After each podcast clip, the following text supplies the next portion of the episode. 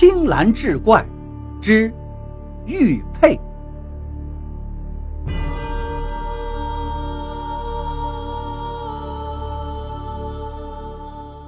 话说李家村的阿玲，一个月前嫁到了十里地以外的王家湾。这王家湾背靠青山，三面环水。这天晚饭后，阿玲的丈夫李海波从外面喝酒回来，小两口因为一点小事拌了嘴。阿玲一气之下出了门，要回娘家。她拎着一个花布包袱，就冲进了夜色中。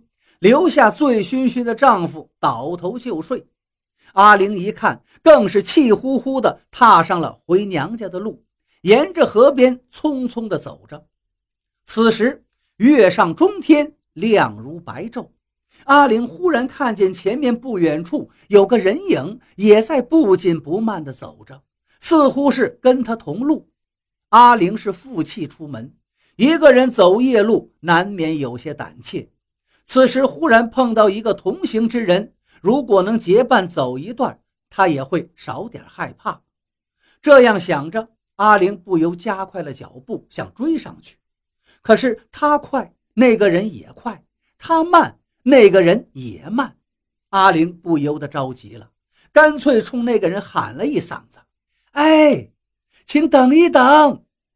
前面那个人脚步一顿，停了下来，原地等候着。阿玲紧走几步，终于来到了那人的跟前，这才看清楚是一位老妇。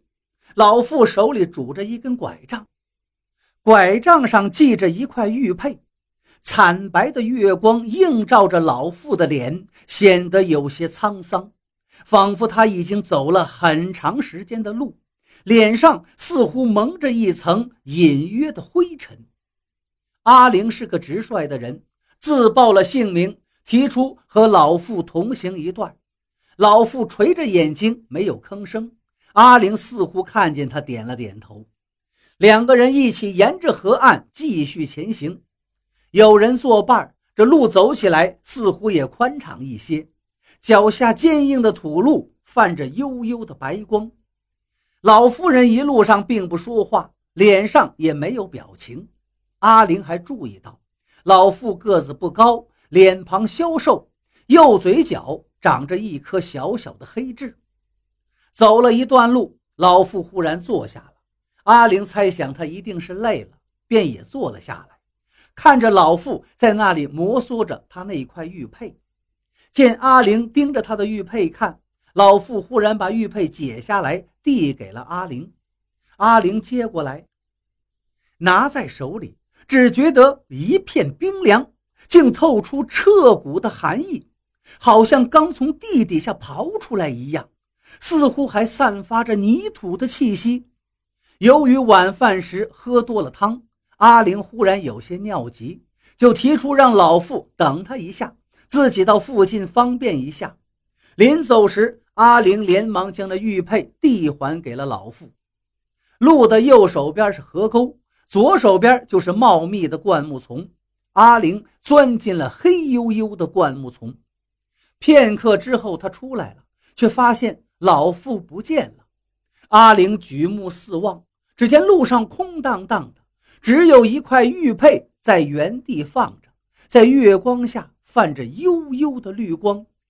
阿玲猜想，老妇人可能也是去灌木丛里方便了，当下便弯腰捡起了玉佩。坐在路边，耐心地等着他回来。这一坐就犯了困，他不知不觉的就睡着了。等他再次睁开眼睛时，村里的鸡鸣声正此起彼伏。阿玲惊讶地发现，自己并没有走远。回望村口，只见丈夫正远远地向自己跑过来。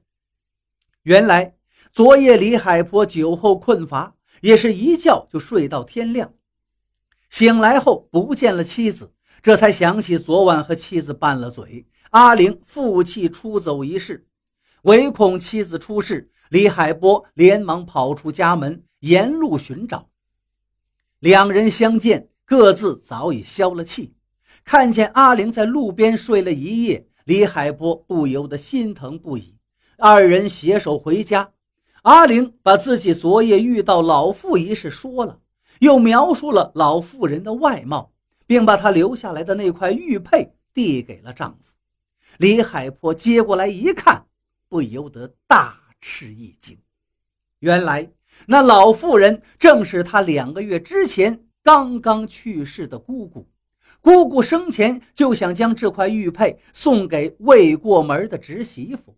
怎奈没有见着面就去世了，而今姑姑离开人世，一定是她在天有灵，依然心系晚辈，这才在夜里相赠玉佩，并照顾离家出走的阿玲一夜。